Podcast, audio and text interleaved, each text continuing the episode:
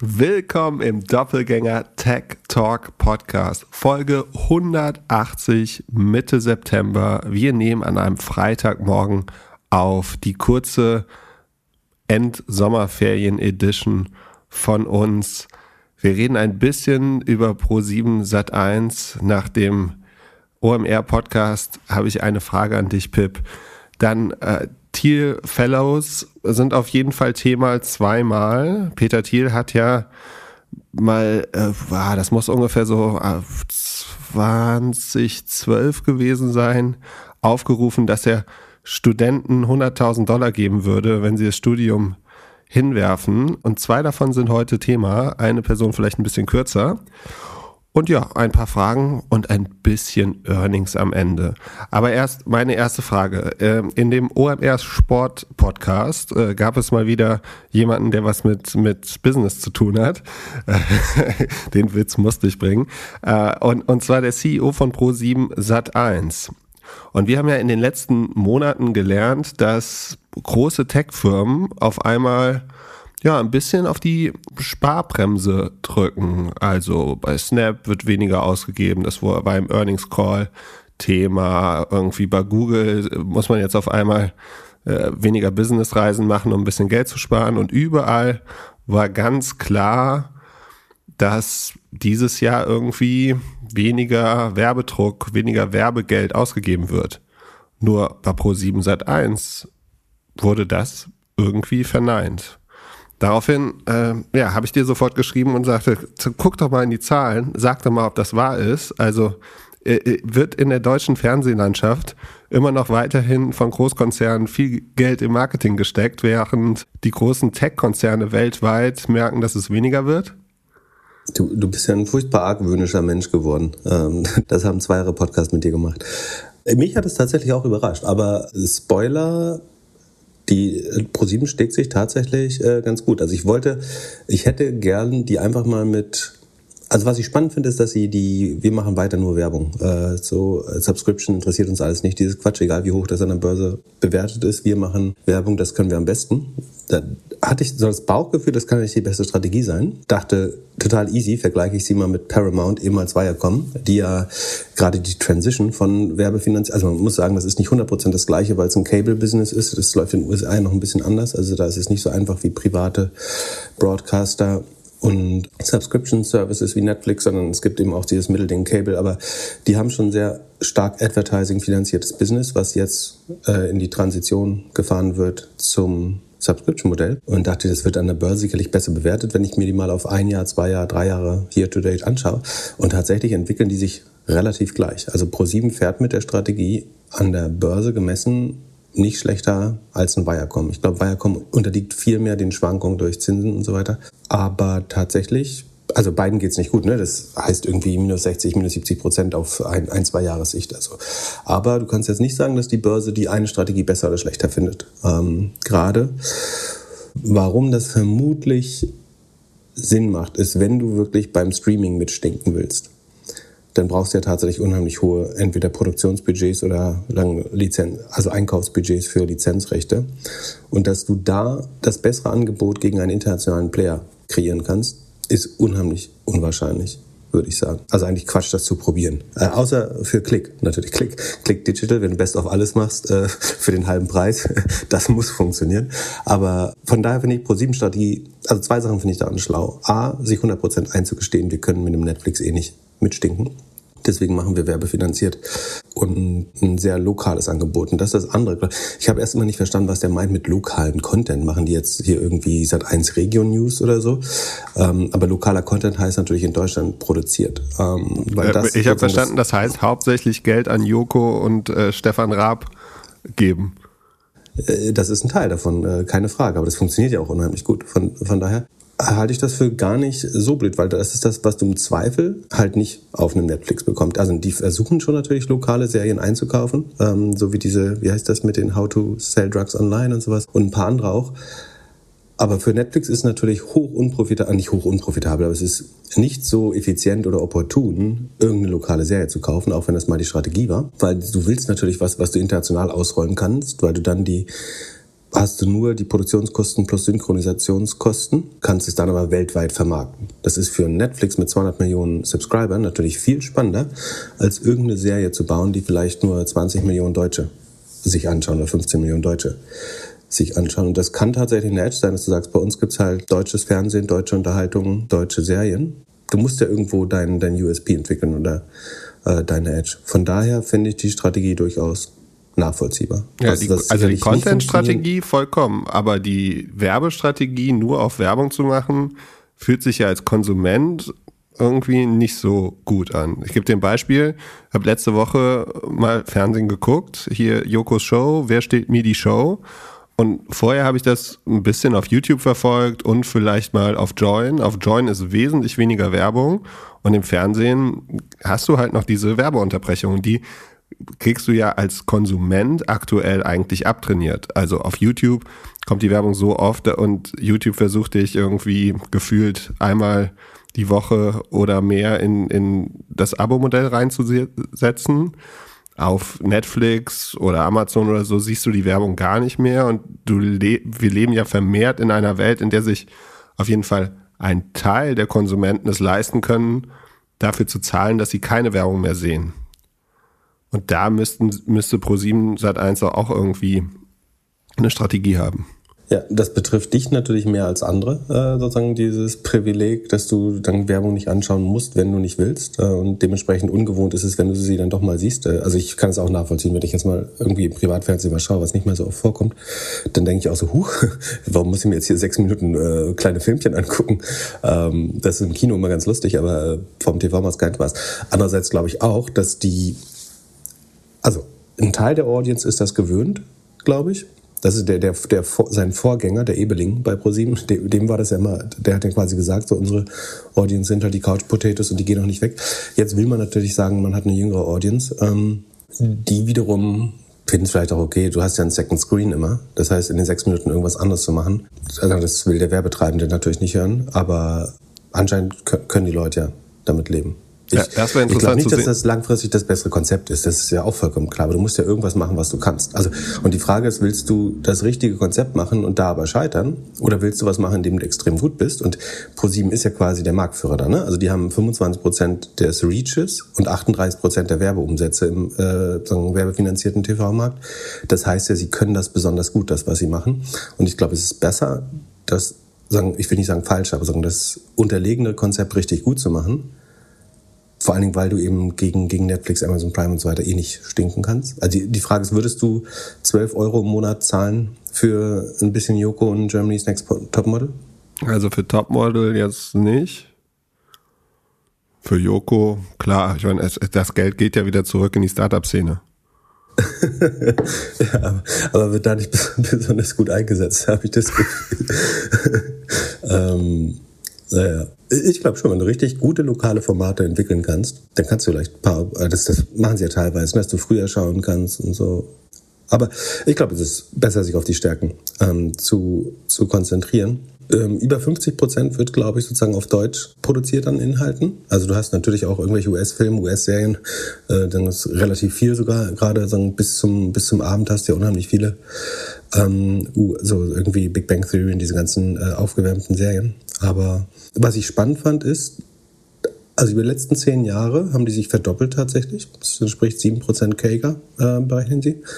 Ähm, und der TV-Anteil daran ist relativ stabil. Also nicht prozentual, sondern TV ist letztlich noch so groß wie vor zehn Jahren. Das heißt, es ist nicht gewachsen, aber auch nicht geschrumpft oder nur ganz minimal geschrumpft. Während ihr ganzes New Business eben für dies, diese Verdopplung äh, gesorgt hat. Das fand ich schon äh, besser, als man, man denkt. Im Q2 sind sie tatsächlich auf Vorjahresniveau äh, bei Umsatz und EBIT. Also da, sie wachsen dieses Jahr nicht, ne? das muss man fairerweise sagen. Also ich glaube minus zwei Prozent oder so sogar. Aber ähm, es ist jetzt auch ein besonders schweres Jahr und es ist nicht so schlecht, wie man vermuten würde äh, aufgrund des so angespannten Werbemarkts. Sie haben massiv Schulden äh, abgebaut. Ne? Also sie waren ja immer mal wieder in Private Equity Hand. So dann, da baut man zwangsläufig ein paar Schulden auf, die bauen sie ab und sie machen ähm, tatsächlich einen soliden Cashflow. Ich glaube 450 Millionen im Jahr ähm, haben noch 2 Milliarden äh, oder 1,8 Milliarden Schulden übrig, zahlen äh, 181 Millionen davon als Dividende aus. Das sind 80 Cent gewesen dieses Jahr. Weiß man nicht, ob das nächstes Jahr jetzt so stark sein wird, aber ähm, bei 7,50 Euro Kurs ist das halt 11, 12 Prozent Dividendenrendite. 11 Prozent eher. Das ist jetzt nicht so schlecht, wenn du 11 Prozent äh, im Jahr bekommst. Wie gesagt, das soll nicht heißen, dass das ewig so weitergeht, aber sie werden weiter einen großen oder 50 Prozent des äh, Free Cashflow auszahlen, haben sie gesagt.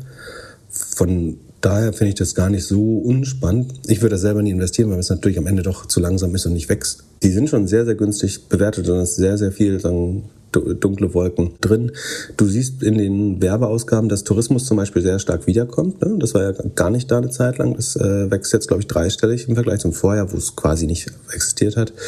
Die äh, Automobilindustrie wirbt weniger, äh, weil sie es nicht müssen äh, und auch so auf hohe Margen kommen.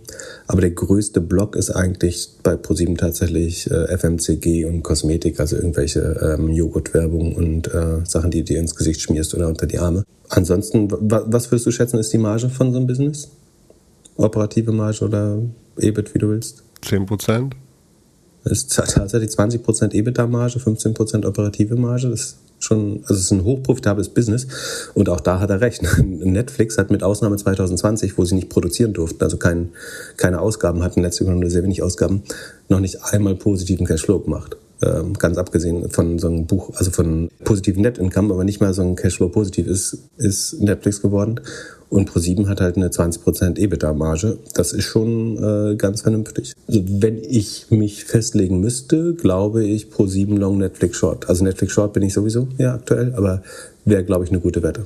Ja, gut. Äh, auf den Bewertungen, ja. Ja, Netflix muss erstmal beweisen, dass sie Geld verdienen können. Das, und dass die, die Nutzer schrumpfen jetzt, hallo, die sind über den Berg. Also ähm, sie verdienen kein Geld und die Nutzer wachsen nicht mehr. So, jetzt sag mir, wie, wie jetzt die Zukunft rosiger wird für Netflix zumal die Konkurrenz immer stärker wächst. Also vielleicht scheiden jetzt irgendwann mal ein paar kleinere Anbieter aus auch, aber prinzipiell hast du massiven Druck von Disney noch, die deutlich schneller wachsen. Du hast Amazon, die damit kein Geld verdienen müssen, wenn sie nicht wollen äh, und es trotzdem tun irgendwie. Ähm, also ja, ich äh, ich, ich glaube Pro 7 Long, weil also dass das noch weiter sinkt, ist schon unwahrscheinlich auf den jetzigen Zahlen. Plus, du hast immer die Gefahr, dass, ähm, na gut, sie sind noch ein bisschen zu sehr verschuldet. Wenn, sagen wir mal, wenn die jetzt nochmal, was ist der operative Cashflow ist 1,64 Milliarden von 4,5 Milliarden Umsatz. wenn sie jetzt aggressiv Schulden abbauen würden, dann könnte ruckzuck auch noch, könnten sie wieder in Private Equity Hand geraten. Also du kannst ja wieder von der Börse kaufen, wenn jemand den Deal finanziert. Aber da sie so Cashflow stark sind, gäbe es in dem Fall also vielleicht sogar jemand, der das finanzieren würde, obwohl sie halt noch ein bisschen zu hoch verschuldet sind, nach meinem Gefühl. Aber ich bin also jetzt auch nicht der Experte dafür. Aber du hast immer die Gefahr, dass jemand die für nochmal 30 Prozent Prämie von der Börse kauft und äh, das gleiche macht, was jetzt schon zweimal passiert ist. Von daher glaube ich, dass, äh, wenn ich mich festlegen würde, glaube ich, dass ab, ab heute auf Sicht von zwölf Monaten Pro7 Sat1 sich besser entwickeln wird als Netflix. Obwohl ja. wir einen sehr, sehr schweren Werbemarkt haben. Ja, kurzfristig mag das sein, langfristig glaube ich das überhaupt nicht, weil ich finde halt Raab, Joko, Klaas und die Gesichter von, von Pro7 sind wahrscheinlich die letzten TV-Stars, wie wir sie so kennen. Also alle, die in deren Alter, also die haben ja alle angefangen mit 20 ungefähr oder, oder sogar jünger. Und die würden doch jetzt alle all in TikTok, YouTube und so machen. Und für die spielt Fernsehen ja überhaupt keine Rolle mehr. Das, langfristig äh, sehe ich das, ich glaube, es gibt ein strukturelles Problem, nämlich dass das Fernsehen viele, Fernsehen viele Influencer schafft, aber die Influencer das nicht zurück ans Fernsehen geben. Ja. Ähm, also es gibt mal so Ausnahmen, ne? wenn eine Diana zu Löwen zu der Löwen gibt, so, ich glaube, dann findet da ein Austausch von Followern mehr oder weniger statt. Ähm, aber prinzipiell ist es so, dass das Fernsehen schafft Leute sagen, mit einer hohen Reichweite, die sich dann schnell auf soziale Medien überträgt. Also so jeder Fernsehmoderator, Moderatorin hat ja relativ schnell 100.000 und mehr äh, Follower auf Instagram. Und das wird aber kaum zurückgegeben an das Medium Fernsehen, glaube ich. Also du, du blutest das mit den ganzen Personen, die du aufbaust, so nach und nach aus. Das ist ein strukturelles Problem, das ich auch sehe. Aber ich habe gesagt, auf Sicht von einem Jahr. Vielleicht auch zwei. Also das, das wird sich aber so graduell verändern, wie der Untergang von Print oder so, glaube ich, was, was du gerade beschreibst. Das ist vollkommen richtig, aber ich glaube, das passiert nicht von heute auf morgen. Ja, es gibt dann immer, wie bei Knossi, so den Wunsch, ins Fernsehen zu kommen, dann es ausprobieren und ein bisschen ernüchternd sein, dass es nicht so das funktioniert von den Zahlen. Das scheint nicht zu funktionieren. Äh, ich weiß nicht, wie Studio Schmidt läuft, aber ähm, ich Knossi, I don't know. Böhmermann spielt es ganz gut im, im Reigen irgendwie mit äh, ja, Podca Podcast online und. Genau, der war schon Fernsehstar. Also der äh, hat ja den Podcast und Fernsehen parallel aufgezogen. Das würde ich auch noch als ja. Fernsehstar oder Moderator der, der, der, des, der alten Schule nehmen. Ah ja, also ich bin gespannt. Ich würde auf jeden Fall 5, 10 Euro zahlen, um werbefrei pro 7 Sat 1 gucken zu können, wenn ich es denn gucken möchte. Okay, aber dann können wir eine, eine Wette machen. Packen wir auf die Prediction Page. In äh, zwölf Monate ab jetzt ich sag, ProSieben entwickelt sich besser als Netflix. Ja, gut, das ist einfach. Und Disney Wette. am besten von allen. Ja, apropos also, Wette. Ich hab, was? Jetzt stehst du wieder nicht. Nee, doch, doch, doch, doch. Also eingeschlagen. Eingeschlagen. Hier, ja, High Jan, five. du trägst es ein. Apropos Wette, ich habe Munkel gehört, es gibt wohl verschiedene Unternehmen, äh, die uns hören und jetzt zwei Sachen eingeführt haben. Also Fünfer Schnellwette wird ab und zu in einem Meeting jetzt verwendet. Und äh, dann äh, gibt es wohl heiße Matches an Tischtennisplatten und Tischkickern und äh, daraufhin werden dann kleine Positionen in irgendwelchen Fonds gekauft. das finde ich gut. Äh, wir können ja mal ein Tischtennisturnier machen, das finde ich auch lustig. Oh ja. Und Kicker. Also, wir machen eine Startup-Olympiade. Nee, wir machen eine Startup-Olympiade. Alle Startup-Sportarten äh, unter einem Dach. Was gehört dazu? Tischkicker?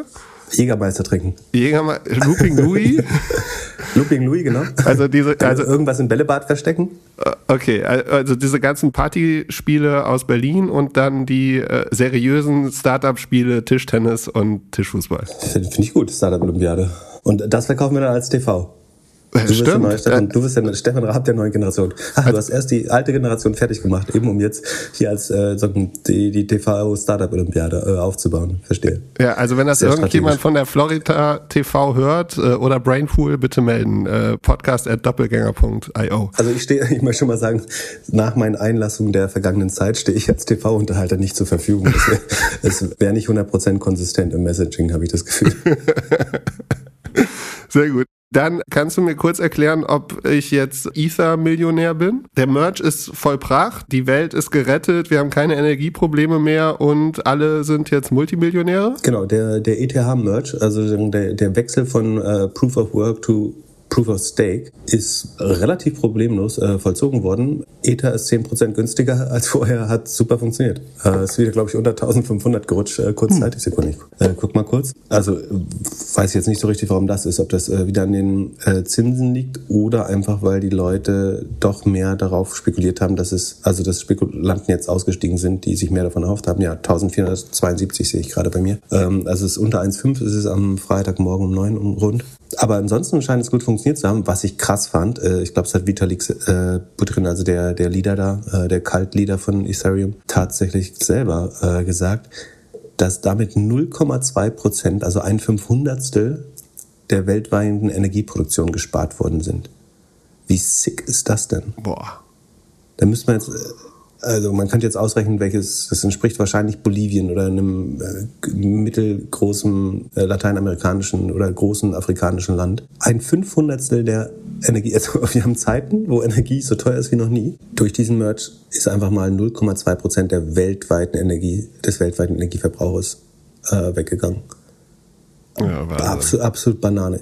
Wie, wie viel ist Bitcoin dann? 0,5 Prozent? Ja, wahrscheinlich. Also wir hatten ja irgendwie, hatten wir nicht irgendwann mal ausgerechnet, dass es günstiger ist, mit dem Elektroauto von Berlin nach Hamburg und zurückzufahren, als irgendwie ein äh, Bitcoin oder so zu transferieren? Mit Sicherheit. Also würde mich nicht wundern. Würde mich nicht wundern. Ja. Ja, crazy. Ähm, ich finde find schon krass, die tolle neue dezentrale Welt. Ich glaube nicht, dass das äh, Bankensystem äh, ein Fünfhundertstel der Energieleistung der Welt braucht, ehrlich gesagt. Aber ja. Naja, auf jeden Fall ist ja jetzt gelöst. Also äh, lassen wir positiv sehen. Gut, dass man das jetzt nach ein paar Jahren äh, hinbekommen hat. Es scheint das bessere System zu sein. Voll, also muss man jetzt ein bisschen abwarten, ob sich das, ob es irgendwelche anderen Probleme gibt, aber es scheint ja nicht so zu sein. Ich wollte dich fragen, wir haben zwei große Deals diese Woche. Das eine ist, Adobe kauft Figma und das andere ist, äh, die Erde kauft Pangaya. Was ist spannender für dich? Womit wollen wir anfangen? Äh, lass mal mit Figma anfangen, dann machen wir die zweite Thiel-Geschichte durch. Das, äh, äh, okay, äh, erklär mal, so, das klingt wie ein österreichischer Autobahnpuff, aber erklär mal, äh, was Figma tatsächlich macht. Ja, vor allem wenn du Figma, genau, wenn du wenn du Figma in einem alten Telefon tippst, dann macht T9 äh, sofort Firma daraus. Also wenn du fragst, wie findest du Figma, dann kommst du, wie findest du Firma? Ist, ähm, hat mein Leben auf jeden Fall erschwert. Warum sollte man noch T9 Nein, das war ein schlechter Witz. Insider werden es verstehen. Okay. Das war die Autokorrektur vom iPhone natürlich. Also früher habe ich noch Wireframes auf Papier gezeichnet und dann irgendwann auf Balsamic. Das hast du bestimmt auch schon mal gemacht. Das war so ein, äh, ist auch so ein schönes Bootstrapped Startup. Ich meine aus Australien. Und dann so 2012 äh, wurde Figma gegründet und das äh, hat eigentlich diesen ganzen Design-Prozess auf einmal in die Cloud genommen, bevor man, äh, also früher hatten die Designer, Designerinnen immer Photoshop auf dem Computer und dann äh, haben sie darauf was gemalt, haben das PDF dir geschickt und dann hast du, hat man da Feedback gegeben oder ausgedruckt an die Wand und so. Und Figma hat das digital gemacht. Also könnt ihr das so vorstellen, wie das Figma, das Word von Microsoft auf einmal in die Cloud zu, also Google Docs gemacht hat. Und das haben sie vor allem so gemacht, dass es halt sehr gut zu kooperieren ist und im Gegensatz zu anderen Produkten haben sie es irgendwie geschafft, dass es nicht so time-laggy ist und dass es halt schön fließt und alles. Und ja, war ein super Produkt oder ist ein super Produkt. Ich kenne eigentlich keinen keine Firma, die es nicht nutzt aktuell. Oder jedes Mal, wenn ich irgendwelche Designs sehe, sehe ich es damit. Es gibt natürlich noch ein paar andere Konkurrenten, aber die haben sich schon hart positioniert, dass sie so die Disruptor in dem Markt sind. Und welchen Markt disrupten sie? Also wer ist ihr Hauptkonkurrent? Ja, Adobe, Photoshop.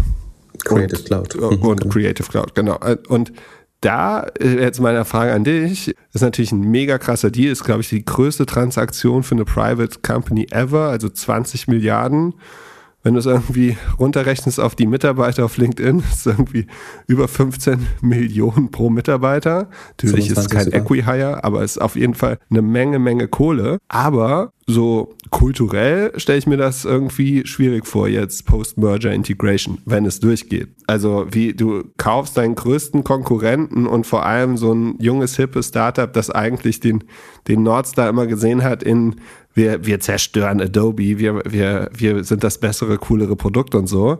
Also, wie kriegst du sowas kulturell gut integriert? Oder lässt du es einfach nebenbei laufen und sagst, macht, macht einfach mal weiter so? Also ich glaube, 20 Milliarden können eine Menge kultureller Differenzen glätten, äh, auf jeden Fall. Also im, im, Sinne von, du machst das halt zwei Jahre durch und gehst dann, äh, im Zweifel ein bisschen früher. Also ich glaube, die Firma soll weiter vom Gründer geführt werden, äh, relativ eigenständig. Und vielleicht wird es so eine Art, also einer der Erfolgsfaktoren von Figma war ja, dass du wieder so eine Single-User-Free License hast. Ne? Also jeder kann das zum Rumspielen oder zum, sagen wir, irgendjemand im Marketing-Department sagt, er möchte mal selber ein Werbemittel designen. Dann kannst du damit relativ einfach das also sofort anfangen, ohne zu bezahlen. Und erst wenn es sozusagen company-wide kollaborationsmäßig anfängst zu nutzen, wird es irgendwann äh, zahlungspflichtig. Das heißt, es ist so ein schönes trojanisches Pferd, wie zum Beispiel auch Trello oder Asana, was dann so in die Firmen eingeschleift wird, ob man es will oder nicht. Es muss nicht durchs Purchasing äh, Department oder äh, durch das ähm, Procurement, durch den Einkauf der Firma am Anfang, äh, bis es dann zu spät ist und Leute es wirklich mögen und viel Utility oder Nutzwert im, im, empfinden. Und eigentlich hatte man immer vermutet, dass Microsoft das kaufen würde. Und es gibt ja zwei Gründe, warum, also mindestens zwei Gründe, warum Adobe das kaufen möchte. Eins ist, es ist der prädestinierte Disruptor für die Creative Cloud, also Photoshop Online. Und zweitens ist, sie wollten Microsoft zuvorkommen, weil es natürlich unheimlich gefährlich ist. Wenn Microsoft das kauft, kommen, können sie ihre Business Suite erweitern äh, und von den 12,5 Milliarden von Adobe nach und nach Umsatz äh, abknabbern, äh, was für Microsoft, glaube ich, ganz schick wäre. Ähm, ich glaube, das ist ein Grund, warum die Prämie jetzt so hoch geworden ist, weil die haben die, die letzte ARR Run Rate, die bekannt ist, ist oder jetzt im Deal bekannt wurde, sind 400 Millionen Umsatz. Dafür 20 Milliarden zu zahlen, das sind ja 50 mal ARR. Das ist für die heutige Zeit schon ein saftiger Preis. Die Börse mochte die Akquisition daher auch gar nicht. Ist ein bisschen schwer zu beurteilen, wie schnell Figma noch gewachsen ist. Ne? Es, man kann auf Zahlen schauen von äh, hier der Nathan Latka äh, hat so eine Übersicht. Sekunde, wenn man sich das anschaut. der sagt oder glaubt zu wissen, dass 2020 sie 35 Millionen hatten, äh, 21 51 Millionen, 22 81, wobei, also Revenue, ARR wäre dann im Zweifel höher. Ähm, es gibt andere Zahlen, die gehen so von 150 äh, aus im letzten Jahr. Die letzte Finanzierungsrunde war 10, auf 10 Milliarden Bewertung letztes Jahr. Die Frage ist, verdoppeln die sich noch? Dann ist der Preis vielleicht noch einigermaßen äh, akzeptabel, wenn die langsamer wachsen, gerade innerhalb von Adobe. Ähm, dann ist das schon sehr, sehr teuer, 50 mal EAA zu bezahlen. Letztlich verlierst du als Adobe-Aktionär 13 Prozent der Market Cap äh, dadurch. Es wurde teilweise in Aktien, teilweise in Cash bezahlt. Ähm, Kaufpreis, wie gesagt, 20 Milliarden. Adobe ist rund 150 Milliarden wert an der Börse. Das ist schon ein Dickschiff, macht 12,5 Milliarden Umsatz. Also, und Adobes eigene, eigene Umsatzmultiple ist demzufolge ungefähr 12x und jetzt zahlen sie 50x für was, was das Revenue nur um 3% steigern wird. Äh, deswegen muss man jetzt davon ausgehen, dass diese 400 Millionen äh, Umsatz bei Figma noch sehr schnell wachsen. Also nicht Umsatz, sondern ARR. Das würde man hoffen. So oder so scheint das ein sehr, sehr teurer Deal zu sein. Ich glaube, dass Microsoft als Mitbieter im Raum ist, spielt eine Rolle. Es gibt einen ganz guten Tweet von äh, Rolf Winkler, den vielleicht verlinken wir ja auch in Shownotes. Der hat mal ausgerechnet, was, also die, der jetzige Akquisitionspreis entspricht ungefähr 40,20 Dollar pro Share. Und was die, die Series A und so weiter, also die Seed-Investoren, ähm, das war unter anderem Index Ventures, haben 9 Cent pro Aktie gekauft. Also haben ein 500x äh, schnell im Kopf überschlagen. Geil. 10 Cent zu 400, ja äh, also 400 XR. Dann Greylock, äh, ein sehr guter ähm, Subscription SaaS äh, Investor, hat 20 Cent bezahlt, ähm, immer noch ein 200x. Kleiner Perkins ähm, hat 33 Cent gezahlt, äh, noch mehr als verhundertfacht. Sequoia hat 1 Dollar 10 äh, ungefähr bezahlt in der Series C, äh, macht äh, 38x circa drauf oder äh, 36x. Und Andreessen hat in der Series D 4,6 Dollar bezahlt, sollte es immer noch verachtfachen in sehr kurzer Zeit. Ähm, und dann hat zuletzt, glaube ich, noch äh, die T. Rowe Price oder wer hat die letzte 10 äh, Milliarden Runde, weiß ich gar nicht aus dem Kopf. Aber also ähm, extrem guter Deal ähm, für das und sollte natürlich gut tun ähm, allen, die das gleiche probieren, nämlich aus den großen Suiten von Microsoft und Adobe äh, einzelne Programme rauszueisen, ähm, unter anderem Pitch äh, die ja versuchen, PowerPoint nachzubauen. Wobei die diese Woche ähm, bekannt gegeben haben, dass sie, glaube ich, ein Drittel der Belegschaft, 59 Mitarbeiter, entlassen werden, um durch diese schweren Zeiten äh, zu kommen. Das ist erheblich, aber also vermutlich der richtige Schritt, äh, direkt äh, ein Drittel der Leute zu entlassen, statt äh, zu kleine Schritte zu machen. Ansonsten Airtable äh, wäre so ein Kandidat, die sind auch schon mit 11 Milliarden bewertet. Notion, 10 Milliarden letzte Bewertung. Und Canva, weißt du, was die wert sind? Canva kennst du, das ist ein sehr ähnliches Tool, würde ich sagen, oder? Also ja. nicht, nicht ganz so mächtig wie ähm, Figma, äh, nicht ganz so verbreitet, aber so, auch so eine Mischung zwischen PowerPoint und Designalternative. Sind die nicht sogar an der Börse? Äh, ich glaube noch nicht. Äh, sind 40 Milliarden äh, Private-Bewertung zuletzt. Oder sind sie an der Börse? Ich habe auch überlegt, ich habe geguckt und nicht gefunden. Ich gucke nee, jetzt gleich nochmal. Vielleicht haben sie es überlegt oder so. Aber also, ja, also krasser Deal. Nur, äh, ich würde also da auch sagen. Äh, Canva plant schon seit Ewigkeiten IPO logischerweise bei 40 Milliarden Bewertung, aber wären sogar bei 55 Milliarden gesehen letztes Jahr. Aber sind noch nicht, also es wäre natürlich dumm, gerade jetzt ähm, äh, public zu gehen damit. Weil kriegst schon einen besseren Preis nochmal, wenn du ein Jahr wartest. Also die, aber dieses Pattern, äh, sucht dir was, was ähm, Microsoft oder Adobe ausreichend erschreckt oder vielleicht auch, ja, aber die, die beiden vor allen Dingen, ähm, scheint hoch profitabel zu sein für, als äh, im Outcome für die, die Investoren, insbesondere natürlich die Early Investors. Glaubst du, dass Kunden jetzt reagieren und davon weggehen? Also, die, das jetzt zum Beispiel irgendwie in Spotify oder in Google oder so, die ja, die halt Figma nutzen, dass die auf einmal wechseln oder eine Alternative suchen, weil Adobe die jetzt gekauft hat? Warum sollten sie? Also hast du einen Grund dafür? Also ich verstehe die Frage. Ja, aber Konkurrenz, Big Tech, äh, keine Ahnung. Ähm, ich habe nur ein, ein äh, Chart gesehen oder so ein, so ein Drawing auf Twitter, dass auf einmal ganz viele Leute Sketch runterladen. Ja, also ich glaube, wo Adobe aufpassen muss, ist, dass sie die die Zahlungsmodalitäten und so weiter, den Preis relativ ähnlich halt. Ne? Wenn du das jetzt einfach in die äh, Creative Cloud mit reinnimmst und sagst, das kostet jetzt genauso viel wie, wie Photoshop, dann schaffst du dir ein sicheres Szenario, wo du alle drei Jahre äh, irgendwie 10 Milliarden mehr ausgeben musst, um den nächsten Konkurrenten wegzukaufen, glaube ich, äh, wie du gerade beschrieben hast mit Sketch. Von daher, glaube ich, würde ich das schon größtenteils so laufen lassen, wie es ist. Ähm, da, das Produkt, um zu schauen, dass du beide, beide Zielgruppen abdecken kannst.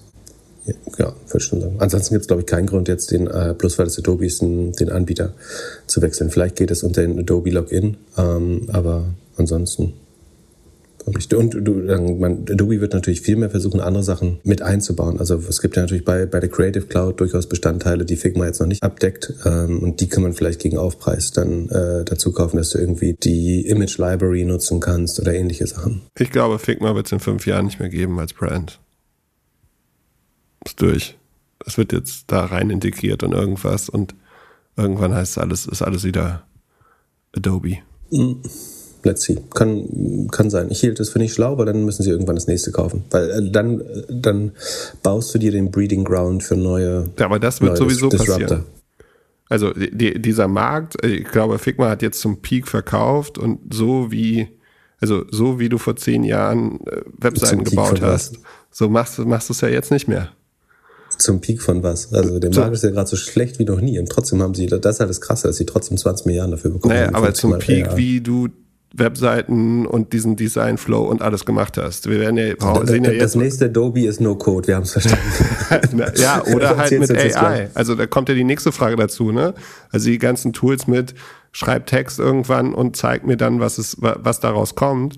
Ich habe mich gerade bei einem Tool, ich habe den Namen leider gerade nicht parat, aber da gibst du halt mit, mit Suchcommands, ähm, editierst du ein Video. Und in der, also ich glaube, dass da schon viel Innovation jetzt in den nächsten Jahren kommt, dass es halt nicht mehr, dass es nicht mehr dieser Prozess von, äh, von ich, ich mache, also ich, dieses Google Docs Sache, wir kooperieren jetzt mit der ganzen Sache, sondern dass es halt eher so ist mit, ich gebe irgendwie einem, einem einer AI die Begriffe, die ich haben möchte und nicht mehr dem, dem Designer, der Designerin. Ja, also an ähm, Foto-Editing via Speech glaube ich tatsächlich. Also ich sage, stell das Gesicht frei. Genau. Stell das Gesicht frei, aber schneid die Haare ab oder so. Das ja. müsste eigentlich sich gut übersetzen lassen. Ja, ähm, oder setz den Button ein bisschen nach links, äh, bitte in grün. Ähm, und äh, der Userflow gefällt mir hier nicht. Und also es müsste ja auch super sein mit, kannst du mir einen Userflow bauen, in der die Conversion besser ist? Müsstest du ja als Text irgendwie eine AI geben können. Ist, also ist ja jetzt nicht die absolute Rocket Science. Ja, ist äh, mittelfristig sicherlich eine Einsatzmöglichkeit, dass du sagst, appliziere hier den Airbnb Sign-up-Prozess oder irgendwie sowas. Ja. ja Pip, ich habe jetzt eine Frage an dich. Also, ähm, mal angenommen, wir machen jetzt hier diesen ganzen Wumms noch so 40, 45 Jahre. Gott. Ja. Äh, äh, vielleicht haben wir die ein oder andere Sache noch gemacht, also vom Podcast, vielleicht noch ein bisschen, ja, äh, andere, andere, ja, andere Business Units gebaut, aber die Marke bleibt immer noch die gleiche. Also ähnlich wie von irgendwelchen Haken fürs Klettern dann auf einmal Klamotten. Und dann ist unsere Company so drei Milliarden wert. Anteile. Da brauchen wir viel Inflation für. Ante kann man damit rechnen. Das ist natürlich fair geteilt. Ähm, Jan aus dem Off hat mittlerweile auch 0,01 Prozent der Firma. Natürlich haben wir so ein bisschen was äh, an unsere Nachfahren abgegeben nehmen immer noch auf. Also so es, langsam wird es schwierig, das Mikrofon für eine Stunde zu halten, aber wir kriegen es, werden mit dem Rollstuhl hingefahren und, und, und machen immer noch unsere Witze. Hört, hört wahrscheinlich nicht mehr so viele, aber wir haben immer noch Spaß dabei. Rollstühle gibt es in 40 Jahren nicht mehr.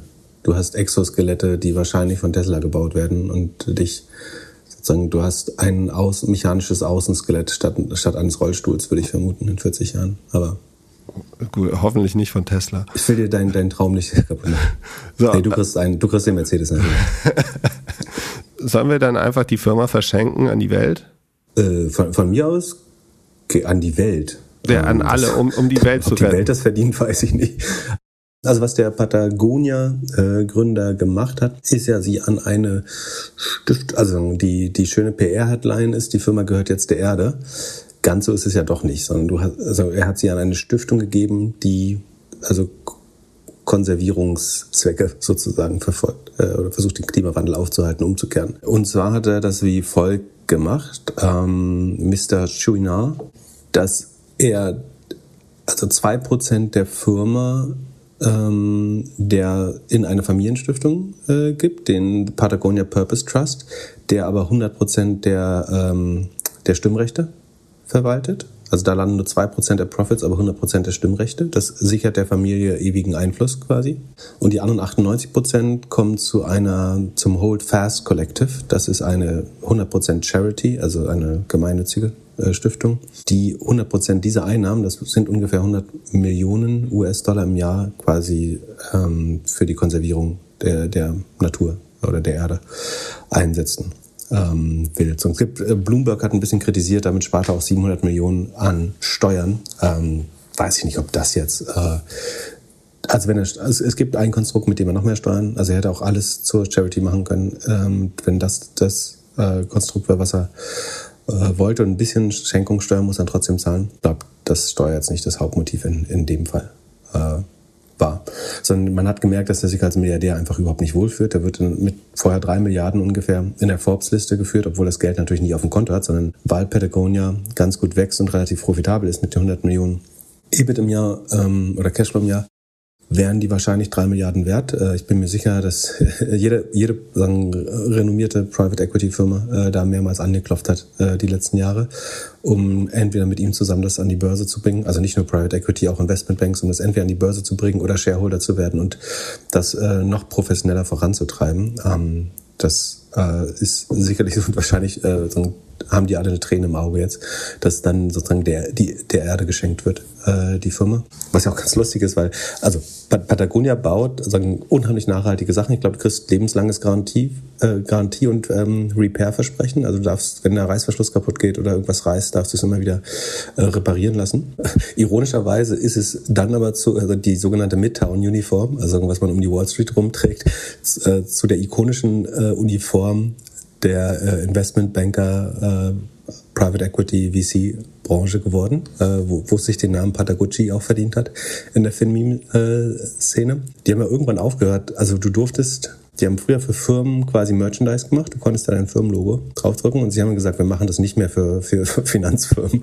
Ähm, das heißt, man muss es dann selber zum, äh, zur Stickerei bringen, wenn man da trotzdem sein, keine Ahnung, ähm, was auch immer, welche Bank oder aus äh, welchem Form man da drauf haben will.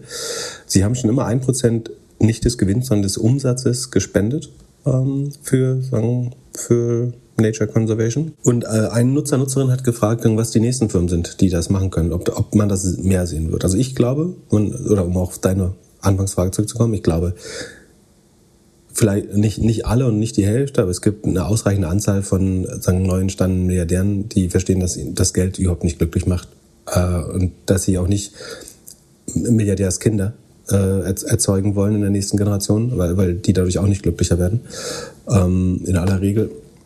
Und dass man dann sagt, man baut eine Stiftung A, ist das tatsächlich äh, aus vielerlei Gründen äh, steueroptimiert. Ähm, und andererseits kann man eben karitative Zwecke äh, verfolgen, ohne die Firma äh, komplett abzugeben oder zu verkaufen. Von daher glaube ich, das werden zunehmend mehr Menschen machen. Es gibt verschiedene Arten. Ne? Du kannst das irgendwie plätschen, dass du 99 Prozent abgibst bis zum Lebensende oder dass du die Firma eben über eine Stiftung überführst sehr früh. Ja, das, ich meine, der ist jetzt relativ alt schon. Also früher hat er das nicht gemacht, aber von daher glaube ich, dass das mehr und mehr gibt. Gerade so in dem Segment. Ne? Du hast ja so die ähnliche Marken. Kennst du Pangaya? Die machen, mhm. äh, das, die machen so irgendwie Leder aus, äh, aus Traubenschalen äh, Downjacken aus Flowers, also aus Blumen statt Federn ähm, und aus äh, Naturfasern, die ganzen Klamotten, so dass man diese relativ einfarbigen Sachen, die man oder dieses T-Shirt mit dem roten, äh, bunten Kreis, das ich vorne äh, habe. Ähm, oder Colorful Standard macht, glaube ich, äh, was ganz ähnliches. Die wachsen alle auch sehr stark, scheinen äh, eine gute, gute Margen zu haben. Ich kann mir vorstellen, dass mehr davon diesen Weg gehen, wenn sie wirklich das Ziel verfolgen, die Erde besser zu machen. Ja, glaube ich auch. Also Patagonia war immer schon Vorreiter und Vorbild für sehr viele Ökomarken und so. Die Kommunikation ist halt immer auch sehr, sehr gut, aber der Gründer ist schon so der Steve Jobs der nachhaltigen Mode. Also er war immer einer der ersten, die das so gemacht haben. Ich glaube, der steht da voll dahinter. Und er hat ja tatsächlich gesagt, er findet es nicht so geil, in der Forbes-Liste zu stehen. Und auch radikal, ne? Also der gesagt hat, die, die, es gab ja diese legendäre Werbung, don't buy this shirt oder so, genau. oder don't buy this vest. Ähm, ja. Also wenn, wenn ihr es nicht, wenn ihr es nicht braucht, wenn ihr es nur geil findet, dann kauft es halt nicht. Also, die, die, diese Werbung braucht. hat aber auch mega krass funktioniert und hat, gab's dann, da gab es richtig Diskussionen danach, weil sie, die, stell dir vor, du machst eine Werbung, don't buy this jacket und dann verkaufst du mehr Jacken als je zuvor. Und sie machen keinen Black Friday, ne, glaube ich. Also keine Verkaufs-, keine Rabatte, keine Verkaufs- oder wenig Rabatte, keine Verkaufsaktionen, die so umsatzfördernd wären. Ja, das ist also natürlich immer ein sehr, sehr schmaler Grad, ne, dass du sagst, irgendwie muss die Firma schon überleben, damit du auch dem Planeten helfen kannst. Andererseits die, die Sales maximal zu torpedieren, ist schon schwer zu sagen, wo decke ich da jetzt Bedarf und wo erzeuge ich Bedarf. Ja, also jeder, der mal eine Purpose Company gründen möchte oder dem Vision, Mission unheimlich wichtig ist, sollte mal Let My People Go Surfing lesen. Das war ein Buch, das der Gründer geschrieben hat, so zwei, 2005 ist das, glaube ich, rausgekommen. Und es ist schon, also super Company von außen, Produkte, finde ich manchmal, wie, wie viele modische Sachen, könnte die Qualität ein bisschen besser sein. Aber ja, du kannst alles reparieren. Ist dann natürlich die Frage, wie nachhaltig ist es, wenn du deine Jacke von Deutschland nach Portugal schickst, um sie dann, um den Reißverschluss zu, zu reparieren lassen. Meine, meine Frage jetzt an dich, du äh, Zahlen Gott, äh, wäre es nicht sinnvoller gewesen, Ach, einfach. Das kannst du doch aufbauen. Bau doch, ähm, ich habe gerade überlegt, wie, wie das nachhaltiger geht. Und meine erste Idee war mit Scale, also wenn du so groß bist, dass du überall solche Stützpunkte hast. Aber du könntest ja so ein Cloud Repair Kitchens bauen quasi. Also Nähe rein in the Cloud. Also, nee, also es, Moment. Es gibt ähm, ja noch hier und da Nähe rein und du machst quasi ein Netzwerk, wo du, wo Marken dafür bezahlst, bezahlen, eine Subscription Fee, dass ihre Sachen dort repariert werden können. Ja, keine schlechte Idee fängt bestimmt jemand in unserer Community jetzt an, den Businessplan zu schreiben und es zu bauen. Ja, weil du würdest natürlich trotzdem im Niedriglohn, ah, ist die Frage.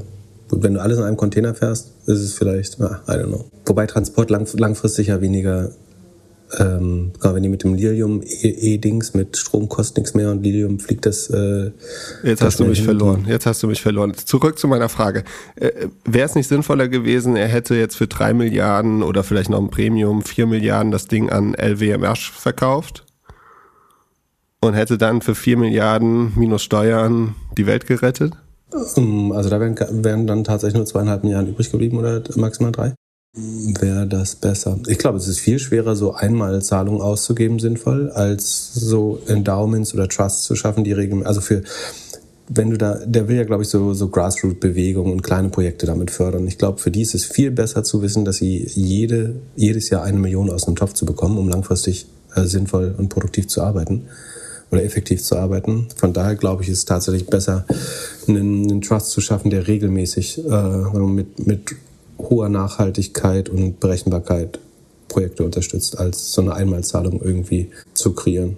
Und ich meine, das ist auch die eine Sache, wo ich finde, das darf man gern steuervergünstigen, so, sofern die, die Zwecke wirklich karitativ sind und sagen, Nachhaltigkeit sollte Konsens sein, dass das äh, positiv ist. Ähm, dann, wer, wer, das nicht versteht, und äh, wenn das die Zeit jetzt, nehmen uns jetzt nicht. Wenn das jetzt das Vorzeigemodell ist, ist es doch für uns als Retail-Investoren eigentlich schlecht dann können wir in richtig nachhaltige Businesses überhaupt nicht mehr investieren, weil die kopieren alle dieses Modell und dann bleiben vielleicht noch die ein oder andere ähm, ja äh, wie, äh, Wasserstoff-Company für uns, die, die wir dann nutzen können oder in die wir dann investieren können. Und alle anderen guten, nachhaltigen Unternehmen gehen gar nicht mehr, sind gar nicht mehr am Markt.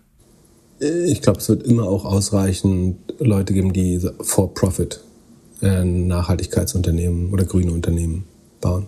Ähm, ich habe da ideologisch auch überhaupt keine Präferenz, dass ich sage, man muss das weggeben oder man muss es for Profit machen. Ich glaube, es funktioniert for Profit äh, schon gut und es irgendwann zu wandeln ist, glaube ich, ein relativ smoother Weg. Ich glaube, einfacher als zu viel Steine am Anfang im Weg. Also das Problem ist, dass der ja, also er war 100% Owner nach wie vor. Ne? Das würde bei einem VC oder so ja nicht passieren. Also wie, wie willst du du müsstest so eine Art Management-Buyout machen, um deine Investoren rauszukaufen, wenn du es mit was VC finanziert machen willst. Also dann hast du ja immer 20, 30 bis zu 60 oder noch mehr Prozent, die sagen, anderen Shareholdern gehören.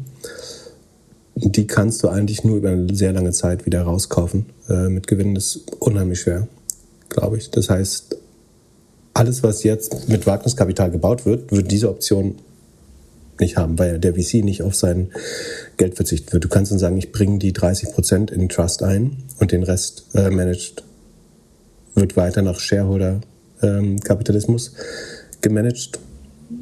Schon äh, nicht so einfach, glaube ich, das zu machen. Also das, sein Privileg war hier, dass ihm 100 Prozent der Firma äh, gehört und sagen, von Stimmrechten ist es ja sogar weiter so. Ähm, am Ende, ich meine, was er am Ende gemacht hat, ist sagen, eine Art Gewinnabführungs- also er hat es anders strukturiert, aber er hat einfach gesagt, ich führe die Gewinne für den Rest des Firmenslebens oder 98 Prozent der Gewinne ab und committe die äh, in, ein, in einen Trust. So, das ist, was er eigentlich gebraucht hat. Das kannst du in den meisten anderen Konstrukten halt gar nicht machen, letztlich. Ja, schon cool. Dann haben wir eine Frage von Leo, der äh, ist jetzt am Anfang seiner Karriere nach dem Studium und hat ein bisschen Angst, dass er sich seine Karriere verbaut, wenn er jetzt bei einem Startup anfangen würde und nicht einer Unternehmensberatung.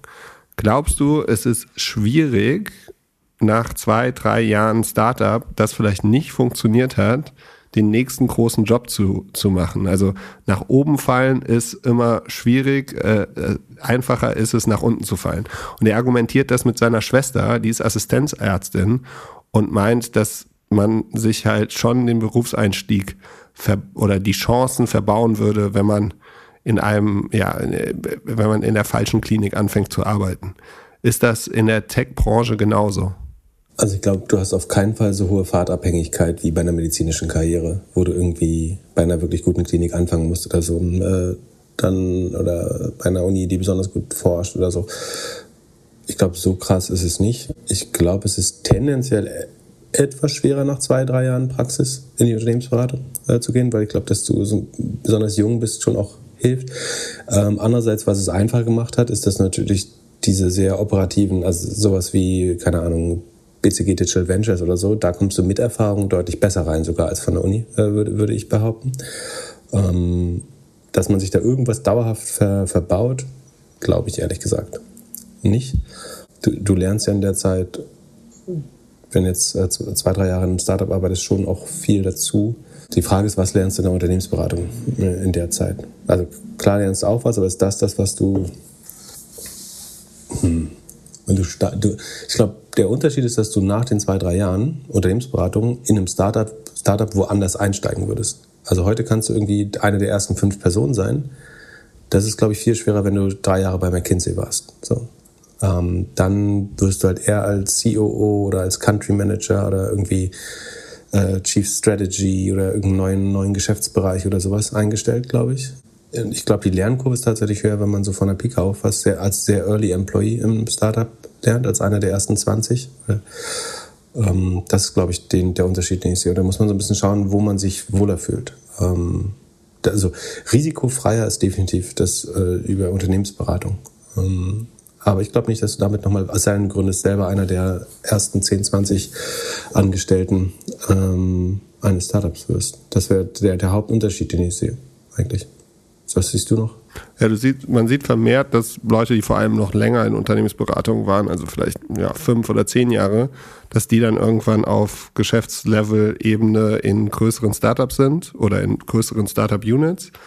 So. Und ja, ich finde, also ich würde beide Sachen gehen. Ich habe ja, äh, ich bin ja eigentlich ein Beispiel dafür unerfolgreiches Startup und dann Corporate. Und bei mir war es so, dass ich über meine Why Own It, über meinen Why Own It Fail damals den Geschäftsführer von Car2Go kennengelernt habe und so in die in die ganze Daimler äh, äh, ja, Unit dort reingekommen bin. Ich glaube, beides ist möglich. Es kommt ein bisschen drauf an, was man so langfristig machen würde. Was glaube ich, was glaube ich immer schwer ist, ist Unternehmensberatung zu machen und dann nachzugründen. Das sehe ich eher nicht. Also weil du dich dann einfach vor allem in jungen Jahren schon an das gute Gehalt und an, an die ganzen Perks und so gewöhnt hast. Und ja, bei uns ist, glaube ich, ein bisschen, äh, äh, ja, ein bisschen einfacher als in anderen Branchen dann nochmal noch mal weiterzumachen. Und du kannst halt nochmal irgendwie nebenbei andere Sachen machen.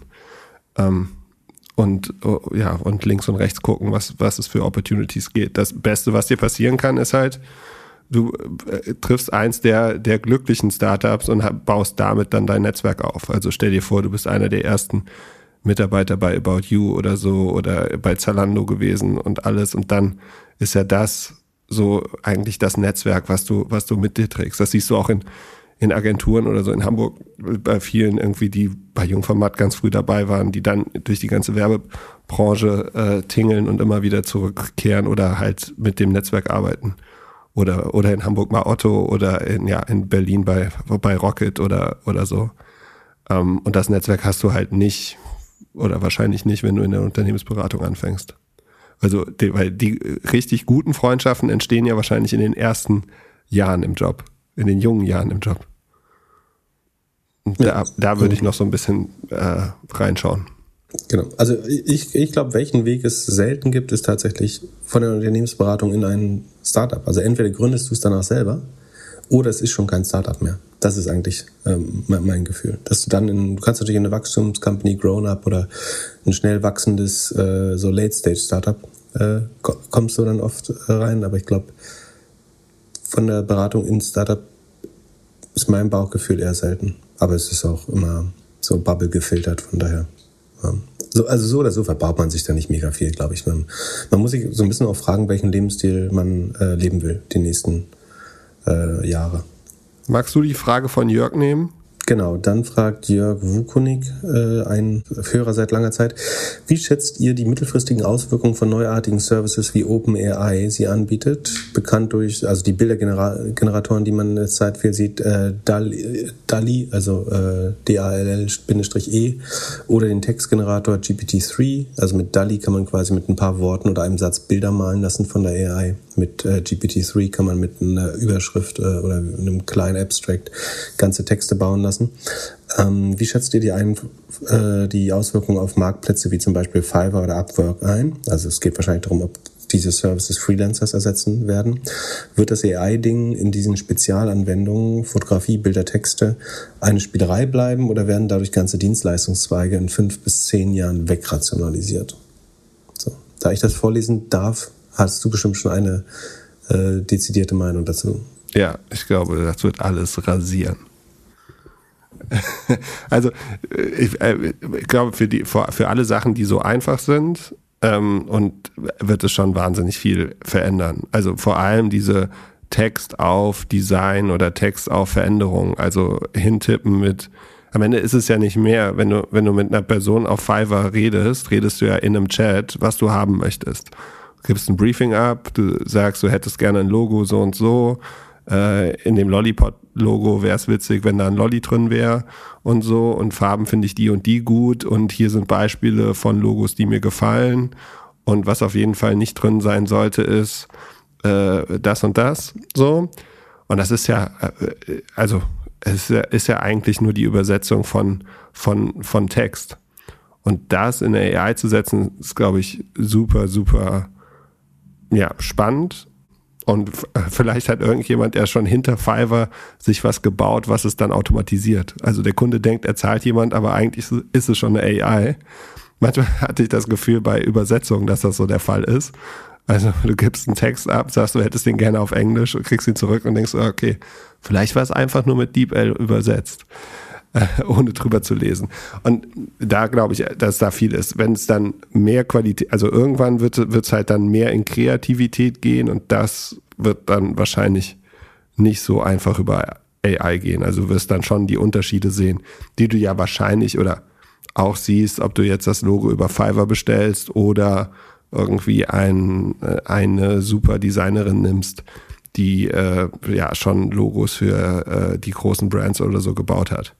So, da, da, da wird es dann irgendwann vielleicht Qualitätsunterschiede geben, aber so für die, für die ersten Sachen glaube ich voll daran und ja, und finde es irgendwie, also eine der schöneren AI-Themen. Hm. Also, ich glaube schon, dass das Marktvolumen bei den ähm, Marktplätzen abziehen wird. Ich glaube aber nicht, dass es äh, oder nur teilweise zu besseren Ergebnissen.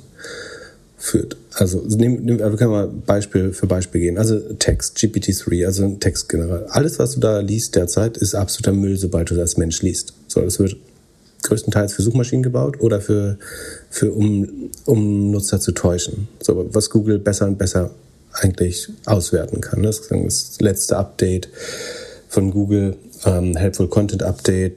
Da geht's ja explizit darum, sowas auch zu erkennen und auszumerzen. Also man sieht das immer mal wieder, vielleicht sagen bei unserer Hörerschaft am ehesten, wenn man am ehesten, wenn man auf Finanzseiten nach irgendwelchen Earnings sucht, dann stehen da so irgendwelche Allgemeinplätze, wie diese Aktie hat sich aufgrund der Earnings so und so bewegt, das ist so und so viel im Durchschnitt des Marktes und ähm, die Consensus-Earnings waren so oder so. Und man merkt auch genau, es hat kein Mensch geschrieben, sondern es ist irgendwie zusammengeklebt aus ein paar Zahlen. Das ist eine Experience, die dann überhaupt nicht förderlich ist. So, es ähm, erzeugt eigentlich negativen nutzen, sondern du hast Zeit verschwendet und nicht gefunden, was du wolltest. Ähm, und ich würde eine Seite, die das benutzt, zum Beispiel aktiv meiden beim nächsten Klick. So, Google wird das antizipieren für mich, glücklicherweise. Sie merken, ich springe schnell zurück und suche danach weiter. Google merkt dadurch, ich hatte eine schlechte User-Erfahrung. Ähm, irgendwie sagen, ich bin auf Wall Street Online gelandet, da habe ich so einen Text gefunden, ähm, ist jetzt ausgedachtes Beispiel, weiß nicht, ob die es nutzen. Ähm, und habe danach aber CNBC geschaut und dort verweilt und danach hab sich, hat mein Search Journey geendet dann weiß Google ganz genau, erstes Ergebnis scheiße Erfahrung, zweites Ergebnis bessere Erfahrung und zeigt mir nächstes Mal direkt CNBC und mein Präferenz äh, irgendwie Graph wird erweitert. Ähm, von daher glaube ich, dass diese Texte lange Zeit nicht gut genug sein werden, ähm, um für mich sinnvollen Content ähm, zu bauen. Man muss das aber insofern differenzieren, dass es natürlich trotzdem Leute gibt, die diesen Scheiß, also es gibt jetzt Leute, die Content von irgendwelchen Hausfrauen in Philippinen, also jetzt sehr plakativ, ne, aber ähm, in Philippinen schreiben lassen ähm, für, für sowas. Ähm, und die, wird, die werden in Zukunft AI statt Menschen einsetzen, das glaube ich. In beiden Fällen, Fällen kommt aber relativ nutzloser Text bei raus, der, der keinem Menschen hilft, höchstwahrscheinlich. Ähm, deswegen einerseits ja, das wird teilweise abgelöst, äh, sagen die, diese Menschen, sofern es ablösbar ist. Ähm, andererseits führt es aber nicht zu besseren Texten und ich glaube, jeder, der es versucht, äh, das zu nutzen dafür, macht einen Riesenfehler ähm, was Texte angeht. Äh, es gibt vielleicht ein paar Ausnahmen, irgendwie sowas wie Lottozahlen, Fußballergebnisse, obwohl ich, klar, keine Ahnung, bin ich in, also, vielleicht kannst du Lokalsport, den, den reine Informationswerte, Ergebnisse und irgendwie der zweite Satz verlief so oder in der zweiten Hälfte spielt die Mannschaft so, die schossen die Tore, das waren die Assists, was weiß ich. Das kannst du ein bisschen Textform packen, aber es, es bringt halt keinen Nutzwert über die Zahlen hinaus. Ich hätte lieber eine Tabelle im, im Zweifel, die mir das äh, über, es gibt ja so schöne Spielverlaufgrafen, wo du so zum Beispiel siehst, wann die gelben Karten gezogen wurden, wann äh, Tore fielen und so. Da ist ein Graph eigentlich die bessere Lösung im Vergleich zu einem per AI zusammengefrickelten Text, würde ich sagen. Ähm, den kann die Suchmaschine aber noch nicht so gut erkennen. Wobei auch Google auch da besser sein müsste, dass sie merkt, dass wenn der Graph ein gutes Ergebnis für mich war, dass der dann höher gerankt wird, obwohl er weniger Content im herkömmlichen Sinne hat. Äh, und meine Überzeugung ist, dass Google besser daran wird und immer weiter darauf zuarbeiten würde. So, dann zweite Beispiel, Bilder, also DALI äh, oder andere Formate.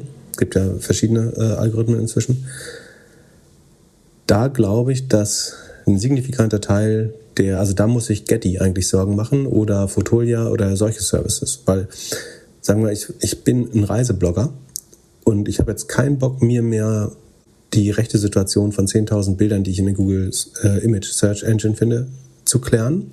Und ich habe auch keinen Bock, irgendwie 200 Euro für ein Bild auszugeben dann eine AI zu sagen, mal mir oder mach mir ein fotorealistisches Bild des Eiffelturms ähm, bei schönem Wetter. Daran glaube ich 100 Prozent. Also ich zahle keine 200 Euro Rechte, wenn ich äh, irgendwie 30 Cent an Rechengebühren zahlen kann, um mir sowas AI generieren zu lassen, woran ich oder die AI dann also du kannst jetzt noch diskutieren, habe ich die Schöpfungsrechte oder die, die Urheberrechte daran oder die AI? so oder so sollten sie sehr günstig sein, weil wenn es die AI baut, dann werden die Grenzkosten irgendwann zero. Also du hättest so viel Konkurrenz, weil jeder kann so einen Algorithmus bauen. Am Ende entscheiden hauptsächlich die, die Rechenkosten, die hängen von Energiekosten ab, die gehen langfristig gegen Null.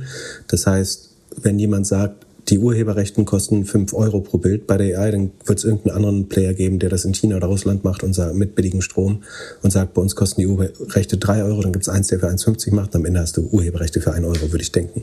Also am Ende ist es kein Unterschied, ob sie dir gehören oder der Plattform. Und so oder so. Also ich glaube, für, für Bildcontent könnte das sehr interessant sein. Äh, das ist natürlich super gefährlich. Ne? Also du kannst auch sagen, zeig mir ein Bild von Robbie Williams auf der irgendwie äh, Stars for Peace Skala oder so, ist das super schwer. Das wird ja letztlich aus den echten Bildern generiert. Äh, und da, da wird quasi Utility geklaut von Menschen, die tatsächlich da waren, Fotos gemacht haben. Und dann malt eine AI das nach. Das ist aber nicht das Originalwerk, sondern es ist äh, neue Schöpfungshöhe. Es ist angelehnt auf gelernten Daten. Das wird irgendwann, glaube ich, mega kompliziert aus Sicht sozusagen der Rechteverwertung. Also wann ist es eine Eigenschöpfung, wann ist es eigentlich, sagen wir, wenn die AI aus nur drei Bildern lernen würden. Also das Robbie Williams Gesicht oder die Kleidung kann sie aus 100.000 von Bildern lernen, aber den Hintergrund, den roten Teppich und so vielleicht nur von drei echten, die tatsächlich zu dem Event gehörten. Dann ist die Frage, ist, wann, wann ist es wirklich AI und neue Schöpfung und wann ist es eigentlich ein Remix aus existierenden Werken? Kompliziert, das werden Richter und Richterinnen klären müssen bis dahin. Ähm, aber ich glaube, bei Bildern ist es wird, wird Original-Content ausgedrückt. Und das zeigt noch ein anderes Problem, glaube ich, und warum ich ganz langfristig schon hoffe, dass es nicht 100% ablöst, weil AI ist ja immer, äh, ist das konvex oder konvex? Ich würde sagen konvex. Also es ist konvex. Das heißt, die AI kann nur was malen, was aus bestehenden Sachen gelernt ist. Eine AI kann nicht, in, nach meinem Verständnis, nicht 100% kreativ sein im Sinne, eine AI kann nichts malen, was sie noch nie gelernt hat. Zumindest ist das mein derzeitiger Stand. Also sie kann einen Eiffelturm auf den Kopf machen. Aber ich kann nicht sagen, bau mir den ähm, Doppelgängerturm. Also irgendwie wird sie jetzt versuchen zu interpretieren, aber es ist wahrscheinlich nicht das, das Bauwerk, was ich erwarte. Ähm, also ich, ist eine fast philosophische Frage, glaube ich. Aber mein, mein Gefühl oder mein Verständnis ist, dass AI immer konvex arbeitet, in dem Sinne, dass sie, sie hat sagen 100% des verfügbaren Wissens oder der Trainingsdaten und daraus kann sie so und so viele Dinge abhängig von meiner Eingabe oder nach, von meinem Wunsch bauen. Was sie nicht kann, ist was vollkommen Neues erschaffen. So, du kannst schon sagen, wie sieht eine Kolonie auf dem Mars aus, obwohl es keine gibt, weil irgendjemand das schon mal gemalt hat, aber es ist nur da, weil es jemand schon mal gemalt hat. Die Frage ist, wie kreativ kann eine AI sein? Ähm, da fehlt mir tatsächlich auch ein bisschen die, die Kenntnis zu, um zu sehen. Müssen wir mal testen, ob's, also wie gut eine AI darin ist, was zu malen, was es noch nicht gibt. Ähm, und wie, wie, wie realistisch ist es dann noch. Aber ich glaube schon ein Problem, dass sie nur aufgrund der vorhandenen Sachen lernen kann. Das heißt, ultimative Kreativität ist dann schon noch was anderes? Klar, aber Upwork, Fiverr ist ja schnell Job to be done und da kommt ja AI voll ins zu greifen. Genau, also du kannst äh, Logo-Kreierung finde ich ein gutes Beispiel, aber du wirst nie ein Logo haben, was was noch nicht gab. Genau. Es ist, also es ist immer basiert, so, es wird halt eine Farbe ausgetauscht von einem, das es gab, äh, oder sagen, statt der Lilie ist eine Rose da oder so, aber du fischst immer wieder aus dem gleichen Teich von Rohdaten. Aber das, das, das du, ist für ganz das viele Zwecke total okay. Also die meisten Menschen sind ja auch nicht kreativ. Genau. Also insbesondere ich. Aber ich glaube schon, dass ein Problem ist, dass ultimative Kreativität schon dann so die, die Goldelite-Form des Contents sein wird. Ja, Anders aber, gesagt, du kannst jedes Gedicht, du kannst eine AI 10.000 Gedichte schreiben lassen. Aber davon wird nichts der Osterspaziergang sein. Da werden andere, da werden lustigere bei sein, da werden gute bei sein, da werden romantische bei sein. Das kann man alles lernen, glaube ich. Aber wird irgendwas davon die Schöpfungshöhe sozusagen von den größten Werken, die wir jetzt kennen, äh, haben? Kannst ja, es du, geht um ein verdammtes Logo, Pip. Es geht um ein, also es, wir, wir, reden ja jetzt hier über minimale Sachen und du hast ja bei Logos oder bei Designsprache hast du ja auch immer Trends, die sich irgendwie weiterziehen. Also wieso soll denn die AI kreativer sein als eine gute Designerin, die irgendwie zehn Designblocks followt und sich mit der Materie sehr ja, gut auskennt? Aber, aber du, du gehst jetzt äh, von deinem Lollipop-Logo aus. Jetzt sag mal, du baust eine neue Automarke. Was du ja nicht kriegst, ist irgendwie einen bekiffte, bekifften Junior Creative, der dir 40 PowerPoint-Folien darüber zeigt, wie er zu dem Logo gekommen ist. Ja. Das ist ja die Story. Ja. Das Logo ist ja nicht das Logo, das Logo ist die Story dahinter und wie das zu deiner Marke passt und warum das alles verkörpert, was beim Briefing besprochen wurde. Und das brauchst du ja schon auch noch. Aber klar, für, für eine kleine Plattform, erstes Logo äh, oder für deinen Blog oder deine Visitenkarte genau. ist das voll. Also alles, was auf Upwork, ich, du hast schon recht. Alles, was, also ich bin bei, bei Grafik, äh, Imagery, bin ich, da glaube ich, geht 80, 90 Prozent des Marktes geht an AI. Ähm, und wir haben so viele Trainings, äh, Tra Trainingsdaten ähm, da. Also eigentlich kann man es nur irgendwie urheberrechtlich, gesetzlich eine Regel vorschieben, was ich nicht empfehlen würde. Aber bei, bei Texten bin ich viel skeptischer, dass man dort Mehrwert generieren kann. Ansonsten kann man in unserer äh, Community bei Discord, Doppelgänger Discord Server, uns gern Beispiele nennen äh, in, bei der Feedback-Episodenkritik, was gute Beispiele sind, wo Texte wirklich sinnvoll mit ähm, AI generiert worden sind. So, und jetzt noch die letzte Frage legal, dazu. Ah, äh, ich glaube Legal Texte so. Also der Anwaltsberuf ist ja sowieso irgendwie 85 Prozent Plagiarismus und Dinge, die schon mal gesagt wurden, irgendwie zusammenfügen. Da äh, könnte ich mir noch vorstellen, dass ein großer Teil davon, die Frage ist, ob man darauf vertrauen möchte am Ende, aber dass ein großer Teil davon auch per AI gemacht werden kann irgendwann. Und mal Das angenommen, natürlich du überspitzt nicht, dass jetzt alle Anwälte, ich verstehe schon, dass es ein bisschen mehr ist. Also es ist nicht aufregend, dass ich das auch nicht verstanden habe. Mal angenommen, du bist jetzt Designerin, Designer im letzten Jahr deines Studiums. Äh, Was wäre deine Empfehlung? Ist das ein Studi Studienberuf? So an der Makromedia-Hochschule vielleicht, ja, aber das, Ja, das oder ein Ausbildung? Oder? Also äh, schnell umschulen oder Best in Class werden? Was, wa- wa- also es ist ja jetzt schon, man könnte jetzt schon sagen, ein Großteil des Jobs gibt es in fünf oder in zehn Jahren so nicht mehr. Ja, ich würde mich halt an so nutzenfokussiertes Design, also sowas wie Sign-up-Prozesse, also eher Produktdesign äh, fokussiert, also nicht Werbemittel bauen. Also was, was ich nicht glaube, dass, dass in zehn Jahren noch ein Produktionsteam irgendwie nach Barcelona fährt und BMX-Bikes, die über äh, irgendwie durch die Innenstadt fahren, filmt oder so. Das kann, glaube ich, 100% AI in, in, in, fünf, in fünf Jahren. Wahrscheinlich kann sie es jetzt. Also sagst, mal mir mal äh, einen BMX-Fahrer, äh, ein, ein Gorilla auf dem BMX, das äh, die Avinguda diagonal in äh, Barcelona runterfährt, glaube ich, easy AI-Task. So muss kein TV-Team mehr hinfahren oder Produktionsteam. Da bin ich mir relativ sicher. Aber so Produktdesign und so, ich glaube, das. Dann lass Aber uns. zum Beispiel, sch- sagen wir Produktdesign, aber sagen wir, du sagst einer AI, du willst, sie macht den schönsten Joghurtbecher der Welt. Das wird ja nur aus bestehenden Sachen wieder zusammengemerged letztlich oder sagen, gelernt von bestehenden Joghurtbechern. Die, Frage ist, wie kannst du einer AI beibringen, extrem äh, kon was ist, ist konvexes, wenn es auseinander eigentlich also offen zu denken. Verwechseln wir konkav und konvex, aber also offen zu denken, dass es was baut, was noch nie da war, statt nur eine Synthese aus den trainierten Daten. Also ich weiß genau, was rauskommt, wenn ich sage, bau mir den Mercedes der, der Joghurtbecher. Dann baut die AI äh, irgendwie einen silbernen Joghurtbecher mit einem Joghurtbecher Stern. mit einem Stern drauf. ja, so, das, aber das, so, das ist halt nicht das, was ich ja wollte. So, weißt du? Gut, aber das kann ja auch passieren, wenn Oder du die ich Agentur BMW falsch sag, briefst. mach's Nierengrill rauf. ja, genau. Oder den, oder den, den Fiber. Ist ein spannendes Thema auf jeden Fall. Äh, müsste man eigentlich mal einen Experten zu einladen. Äh, aber Gut, dann lass uns zu noch ja spannenderen Gäste. Sachen gehen. Lass uns zu den Earnings kommen. Erzähl Ach, scheiße, mal. jetzt müssen wir auch noch Zahlen machen. ähm, wie, wie lange machen wir das hier schon? Oh Gott, schon 1,14, ey.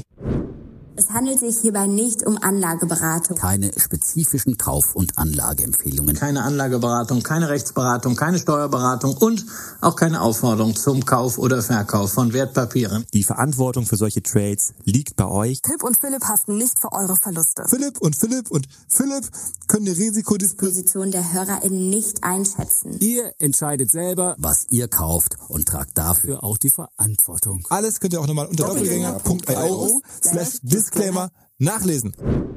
Extra Soll ist so scheiße, verschieben gleich nochmal. Stattdessen machen wir My Theresa und About You. Also wir fangen mal mit About You an. Die haben vielleicht wenig verwunderlich ähm, die eine Umsatzwarnung rausgeben, dass sie glauben, sie schaffen nur noch 10 bis 20 Prozent Umsatzwachstum für das Fiskaljahr 23, äh, 22, 23, was glaube ich am 29. Februar 23 äh, enden müsste.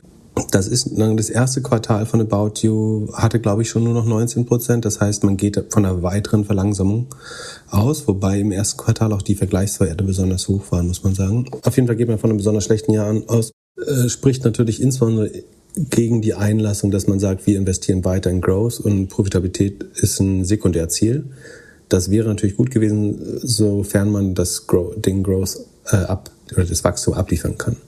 Ähm, jetzt weder das EBITDA zu verbessern und dann nur 10, 20 Prozent und ich glaube, das obere Ende zu treffen, da wird schon relativ schwer äh, zu wachsen, ist natürlich dann ein bisschen enttäuschend. Ich glaube trotzdem, dass About You sehr, sehr günstig bewertet ist und glaube auch prinzipiell an die sagen, langfristigen Aussichten von, von About You. Ähm, du hast sagen, weiterhin das hochprofitable TME-Segment, du hast ein wahrscheinlich profitables Deutschlandgeschäft und so weiter. Äh, nicht wahrscheinlich, sondern es ist profitabel nach Adjusted EBITDA-Logik. Du hast sinnvolle Investitionen in neue Wachstumsmärkte. Von daher finde ich es jetzt nicht super besorgniserregend. Und in dem Umfeld, das wir gerade haben, ist jetzt das auch nicht überraschend. Ne? Und es ist immer noch schneller als äh, Zalando, die ja beim Umsatz äh, Sekunde schrumpfen oder beim G für GMV oder Umsatz, wo schrumpfen sie? Beim GMV sind sie gleich, beim Umsatz schrumpfen sie 4% gegenüber Vorjahr im letzten Quartal. Also sie wachsen damit weiterhin noch schneller als der Markt, als ein äh, Asos, Boohoo und, und wer da so alles ist. Von daher, wer hat jetzt geglaubt, nachdem sie im Q1 nur noch 19 Prozent geschafft haben, dass es jetzt zu einer neuen Beschleunigung kommt? Äh, natürlich wird es nicht höher als 20 Prozent gehen äh, für das Gesamtjahr jetzt. Von daher finde ich es nicht äh, so überraschend. Die Aktie hat dann, glaube ich, auch gar nicht mehr so schlimm äh, reagiert. Ich glaube, so ein bisschen war das auch eingepreist in den, in den Erwartungen. Ähm, ich glaube, da muss man auch einfach schauen, ob sich das Klima jetzt in den nächsten Jahren äh, oder Monaten verbessert. Äh, mein Gefühl ist, es werden eher Jahre. Weil höchstwahrscheinlich kriegst du jetzt eine Konsumentenkrise. Also du hast, es reihen sich, glaube ich, jetzt viele adverse äh, Konditionen so aneinander. Du hast einmal die schweren Corona-Vergleichswerte gehabt, dann hast du das Reopening gehabt und als nächstes kriegst du, glaube ich, äh, Inflation und Konsumentenkrise und das wird es auch nicht einfacher machen. Von daher, ich weiß noch, dass ich gesagt habe, so Ende diesen Jahres ist die Zeit in E-Commerce vielleicht wieder einzusteigen. Und ich schiebe das seitdem immer ein Quartal raus. Äh, ich, also die Vergleichswerte zu beobachten wird einfacher Ende diesen Jahres, aber ich glaube tatsächlich, dass wir eine Konsumentenkrise bekommen könnten äh, durch die Energiesituation. Muss man jetzt auch schauen, wie die einzelnen Staaten. Das ist auch natürlich schwer zu prognostizieren, weil jedes Land verschiedene Maßnahmen macht, um den Konsumenten äh, zu unterstützen und die Konsumentin. Ähm, von daher ist gar nicht so einfach, da einen gemeinsamen Forecast zu treffen. Aber ich glaube, es wird äh, tendenziell schwer.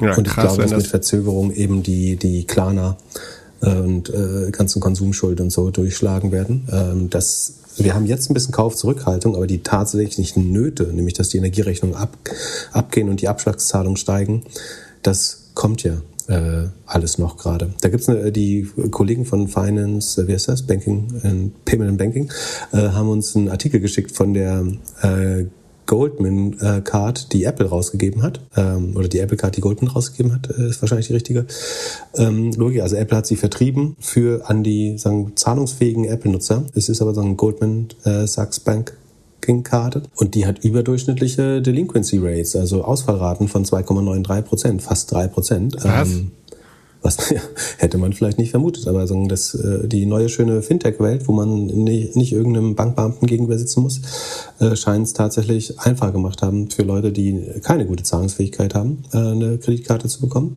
Und so hat man da überdurchschnittliche Ausfallraten. Zum Vergleich, bei Klarna fällt ja nur 0,8, in Anführungsstrichen nur 0,8 Prozent des GMVs aus ähm, wobei man sagen muss, Klarna hat insgesamt auch nur äh, 2% Marge, äh, Take Rate insgesamt. Ähm, da ist mir übrigens noch was aufgefallen bei einer Analyse diese Woche. Diese 0,8% Ausfallrate, die so gut ist bei Klarna, die wird ja immer in, im Vergleich zum GMV ge gemessen. Ähm, wobei ich habe sie ja selber ins Vergleich zum Operating Income gesetzt, weil ich sinnvoller finde. Da ist nämlich schon 42% des Operating Incomes, was quasi ausfällt durch Credit Losses.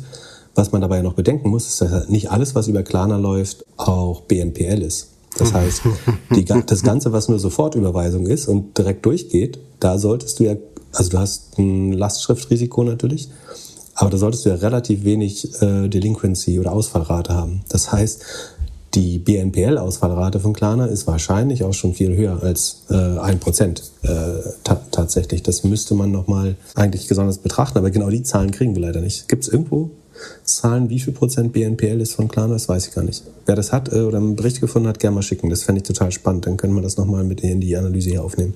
Aber Sofortüberweisung sollte doch nicht so krass groß sein. Das ist doch maximal nur in Deutschland, oder? Hm, ich glaube, das ist in ein paar Ländern durchaus, dass du auch sofort äh, zahlen kannst, einfach weil es der schnellste Weg ist äh, zu zahlen oft. Aber ja, vielleicht ist es un äh, insgesamt unter 20 Prozent. Würde ich gerne mal wissen. Ich weiß es tatsächlich nicht oder habe es noch nicht gefunden, die Informationen bisher. Und ansonsten, wo ich gerade im Sheet bin, äh, noch eine kleine Richtigstellung. Danke an den User, der mich darauf aufmerksam gemacht hat. Wir hatten letztes Mal über Brace gesprochen. Ich hatte gesagt, der Umsatz beschleunigt sich. Das lag daran, weil ich nicht die richtigen Vorjahreswerte hatte für Brace. Nämlich die waren bis dahin noch gar nicht draußen und ich habe die geschätzt. Aufgrund der richtigen Vorjahreswerte, die ich jetzt nachgetragen habe, verlangsamt sich tatsächlich das Revenue-Wachstum äh, year on year bei Brace. Im Vergleich zum Vorquartal sieht es aber sehr gut aus. Das ist die einzige Information, die falsch war. Alles andere war äh, eigentlich richtig, was ich gesagt habe. Genau, so, das haben wir richtig gestellt. Und dann wollten wir über, du wolltest über My Theresa reden. Ja, ich habe gerade zu erschrecken her festgestellt, dass About You vielleicht bald kein Unicorn mehr ist. Äh, nee, sind schon unter eine Milliarde gerutscht, glaube ich, oder? Ja, bei äh, mir steht hier gerade 1,01 Milliarde Euro. Ja, sie waren schon mal drunter sogar. Also sie waren definitiv für ein paar Stunden schon drunter. Ähm, aber dann, wie gesagt, da mache ich mir keine Sorgen, dass sie da auch wieder rüberkommen. Ähm, wäre komisch, wenn nicht. Ich meine, die sind, wie viel Prozent des Umsatzes ist das noch? Äh, ich bei 0,6 mal Umsatz inzwischen oder so. Das ist absurd. Also Yahoo sagt 978, das ist Euro, ähm, also 980 Millionen Market Cap. Ähm, lustig, auf der nächsten Seite sagen sie 1,15, ey, das ist auch ein Scheiß. Also wir werden oft gefragt, welche Daten wir nutzen und ich sage äh, immer, ich nutze hauptsächlich die Firmendaten, unter anderem, weil man, wie man hier sieht, den Daten nicht wirklich vertrauen kann. Ähm, aber es ist 0,63 mal Sales, wie gesagt. Dann MyTheresa, wolltest du wissen? MyTheresa ist ein Luxus-Fashion-Retailer, äh, der mehr und mehr Marktplatz macht, äh, glaube ich auch hat meiner Meinung nach ganz, also hat seine eigenen Erwartungen nicht getroffen, aber wächst gegen das schwere Klima gerade, also das GMV, Gross Merchandise Volume, was über die Plattform geht, wächst um 18,2 Prozent äh, in den letzten drei Monaten. Gesamtjahr 21 Prozent. Daran sieht man, äh, wenn man ein bisschen antizipiert, dass sich das verlangsamen muss, weil es Gesamtjahr 21 war, das letzte Quartal nur noch 18 Prozent. Etwas langsamer zum Ende hin, aber ein gutes GMV-Wachstum. Die Net Sales, also der Innenumsatz, wächst tatsächlich nur noch mit äh, rund 8 Prozent, 7,7 Prozent auf rund 175 Millionen Euro. Das war im Gesamtjahr auch 13 Prozent, also auch hier Verlangsamung. Was aber gut ist, ist, dass der Gross Profit, also die Rohmarge, um 22,4 Prozent wachsen. Das entspricht einer Verbesserung der Gross Margin um 650 Basispunkte ähm, oder 6,5 Prozentpunkte. Tatsächlich mehr als 15 Prozent, sozusagen relativ gesehen. Ähm, also sehr, sehr gute Verbesserung der Rohmarge in schweren Zeiten. Ne? Also die haben definitiv nicht zu viel eingekauft, sondern haben, mussten im letzten Quartal eine extrem gute Sell-Through-Rate ge gehabt haben. Besser als im Gesamtjahr auch. Da war die Marge nur 51,5 Prozent, jetzt ist sie 54 Prozent. Eine sehr, sehr gute Marge für ähm, Modehandel oder Luxury Fashion Retail äh, trotzdem. Also haben gut die Einkäufe geplant, gute Sell-Through, dementsprechend hohe Marge. Adjusted EBITDA ist auch um 22,7, äh, also rund 23 Prozent gestiegen, von 11,2 auf rund 14 Millionen. Ähm, äh, EBITDA-Marge oder Adjusted EBITDA-Marge von rund 7 auf rund 8 Prozent gestiegen. Das alles in einem sehr schweren Umfeld. Finde ich eigentlich ganz gute Zahlen, aber wie gesagt, es bleibt hinter den eigenen Erwartungen zurück und man kann es ja vergleichen mit einem Farfetch äh, am ehesten. Die sind nur 10 Prozent gewachsen beim Revenue, also sind 3 Prozent schneller gewachsen. Ähm, als Farfetch verantwortlich nach eigenen Angaben, ähm, hat Michael Klinger, der CEO, gesagt, dass ähm, viele Leute sich auf den Urlaub vorbereitet haben, nochmal einen neuen äh, irgendwie Designer-Badeanzug, äh, Badeshorts. Ähm, es passieren viele Ho Hochzeiten. Die werden jetzt nachgeholt diesen Sommer, kauft man sich vielleicht nochmal einen Anzug oder ein Sommerkleidchen. Ähm, und äh, für den Rest der Saison hofft er halt, dass auch Business jetzt wieder, wenn die Leute zurück ins Office müssen, dass man sich eben auch mit dem schönen Anzug und Kostüm wieder ins Office setzt äh, und gegen Ende des Jahres dann die ähm, ganze Fest, Festsaison ähm, irgendwie die, die christlichen und jüdischen äh, Feste passieren, wo man eventuell auch nochmal sich hübsche Sachen verkauft oder verschenkt. Wie gesagt, man muss schon diese Verlangsamung sehen äh, im Wachstum, also besser wird's nicht, aber ich finde, dass sie über die letzten Jahre eigentlich durch diese sehr schwere Zeit eigentlich sehr, sehr gut gewachsen sind und ähm, auch eigentlich äh, sehr profitabel sind mit 8% äh, EBITDA-Marge. Ähm, das Net Income ist, also ist hier adjustiert, Sekunde, müssen wir mal gucken, wo es nicht adjustiert ist. Das Net Income ist knapp positiv, 1,6 Millionen. Also sie sind auch nach äh, strengster, äh, das ist Niederlande, müsste IFRS sein, knapp profitabel nach äh, sehr strenger Betrachtung. Das nicht adjustierte EBITDA ist auch positiv auf Jahressicht und auf äh, Quartalssicht. Net Income ist nach äh, äh, Finanzen, äh, nach Zinsen und so was, also wirklich was übrig bleibt. Ähm, der Cashflow ist, glaube ich, noch negativ wegen Steuern, wenn ich mich nicht, äh, sehe ich gerade nicht, aber habe ich vorhin äh, irgendwo gesehen. Ähm, von daher ganz ordentlich. Die dürfen natürlich jetzt beim Wachstum nicht zu sehr nachlassen, wenn sie da deutlich unter 10% rutschen. Ist auch nicht so schön. Haben sich aber tatsächlich deutlich besser entwickelt als Farfetch äh, auf Sicht Year-to-Date äh, oder Jahressicht. Also ähm, ein, Jahr zum Vorjahr sagen, relativ outperformed äh, zu einem Farfetch, was viel mehr gelitten hat, weil sie natürlich unprofitabel sind, ähm, haben, leiden die unter dem Zinsszenario viel mehr. Fand ich eigentlich ganz gute Zahlen, nicht so gut wie die Ambitionen, die sie hatten, aber äh, ganz solide, fand ich. Dann zum Schluss habe ich noch eine schnelle Frage an Pip. Und zwar mal angenommen, du hast einen YouTube-Kanal mit so fast 5 Millionen Subscriber und bist Geschäftsführer einer E-Commerce-Plattform, einem Shopbetreiber. Und Leute schauen ein Video von dir und sehen vorher die Werbung von einem Konkurrenten, und zwar Shopify. Würdest du den YouTube-Kanal so umstellen, dass man keine Werbung mehr vor deinen Videos sieht? Oder eher nicht, weil du Angst hast, dass du weniger Reichweite hast, wenn YouTube kein Geld mit deinen Videos verdient? Ich, ich würde direkte, also da mein Kanal ja extrem hohes Targeting auf meine Audience ist, würde ich das natürlich meinen direkten Konkurrenten nicht zur Verfügung stellen. Also ich erleichtere ja, also ich ermögliche ja ein besseres Targeting für meine größten Konkurrenten. Genau, es geht nur Deswegen, on und off, ne? Also es geht nur entweder Werbung oder keine Werbung. Du kannst nicht explizit sagen, keine Werbung für. Und, aber ich bin ein kommerzielles Unternehmen, was nicht typischerweise mit Werbung Geld verdient. Genau. Dann würde ich es abschalten, glaube ich. Auch wenn es mir weniger Reichweite. Also dass du über den YouTube-Algorithmus Reichweite bekommst, glaube ich, ähm, ist für die meisten Business-Use-Cases eh schon relativ schwer. Klar hat, hat äh, YouTube natürlich ein Incentive, das weniger auszuspielen, wenn sie da nichts bei verdienen. Andererseits aus einer reinen Produktsicht haben sie ein Incentive, das auszuspielen, was sich länger auf der Plattform also ob du die Werbung danach oder sofort hörst, ist egal. Hauptsache du bleibst auf der Plattform. Also wenn es ein guter Inhalt ist, sollten sie es so oder so ausspielen. Ob sie es machen, äh, ist eine andere Frage. Übrigens ein weiterer Grund äh, für TV-Werbung. Ähm, nicht, dass ich ein großer Fan davon wäre, ne? aber A, also es gibt einfach, wenn du was wirklich groß machen willst in Deutschland, ist es schon schwer an TV vorbeizukommen, glaube ich, wenn es ein national verfügbares Produkt ist. Und das andere ist Brand Safety. Also du weißt einigermaßen gut, in welchem Umfeld ähm, deine Werbung gespielt wird. So, das ist im Internet ja ein Riesenproblem, äh, dass du irgendwie auf irgendwelchen Extremseiten oder hinter Verschwörungskontent auf YouTube oder was weiß ich erscheinst. Das Problem hast du im TV also es ist zumindest berechenbar. Ich sage nicht, dass der Content zwangsläufig besser ist. So kann es natürlich auch, je nachdem, wo du wie gezielt du gekauft hast oder ob du Restplätze kaufst, äh, irgendwo. Aber das ist einigermaßen berechenbar und vorhersehbar, wo du erscheinst. Und das kann für Marken ähm, durchaus sinnvoll sein. Und wo wir gerade beim YouTube-Slappen sind, ähm, oder was noch was dazu sagen? Weil es gab auch noch eine, eine schöne Antitrust-Entscheidung. Und zwar ähm, hat Google, so wie es üblich ist, ja gegen die Android-Rekordstrafe Berufung eingelegt und auch das Berufungsverfahren so in den meisten Punkten verloren. Also sie wurde minimal reduziert, die Strafe, aber sagen, die Europäische Kommission hat letztlich sagen, den, den Sieg davon getragen und äh, die allermeisten Bestandteile dieses Urteils oder der Kommissionsentscheidung wurden aufrecht äh, erhalten. Und es scheint jetzt mehr oder mehr so, also ist natürlich Googles gutes Recht, ähm, da immer wieder äh, Berufung gegen eins zu legen, gegen oder Appeal äh, einzulegen gegen diese verschiedenen äh, Sachen.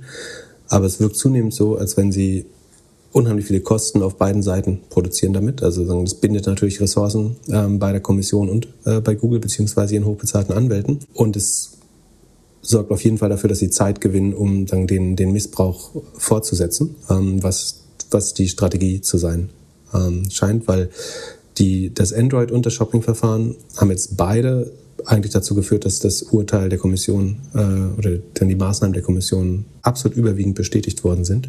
Und ich vermute aber, Google wird genauso weitermachen, äh, weil jeder, und so ein Verfahren dauert ja immer vier, fünf Jahre im schlimmsten Fall. Oder das Appeal dauert dann vielleicht nochmal ein, anderthalb Jahre. Aber das ist, ist dadurch, dass die Strafen insgesamt noch so niedrig sind, lohnt sich immer, die Zeit mitzunehmen äh, und vielleicht noch ein paar Millionen an Anwaltskosten äh, da drauf zu schütten, ähm, um einfach das maximal zu verzögern und äh, am Ende so ein bisschen einen Geldkrieg auch äh, zu führen oder einen Ressourcenkrieg gegen die entsprechenden Regulierungsbehörden. Ich bin gespannt, was wir heute noch so verpassen. Es ist jetzt 10.30 Uhr. Wir wünschen euch ein schönes Wochenende. Mal sehen, ob es noch ein Emergency-Aufnahme gibt am Ende des Tages und die jetzt noch dazu geschaltet wird. Ich hoffe nicht. Ich, ich, ich verpasse heute gar nichts. Ich schaue einfach nicht mehr aufs Handy äh, und mache jetzt eine schöne Statue in Italien. Enjoy. Habt ein schönes Wochenende. Bis dann. Peace. Bis dann. Ciao, ciao.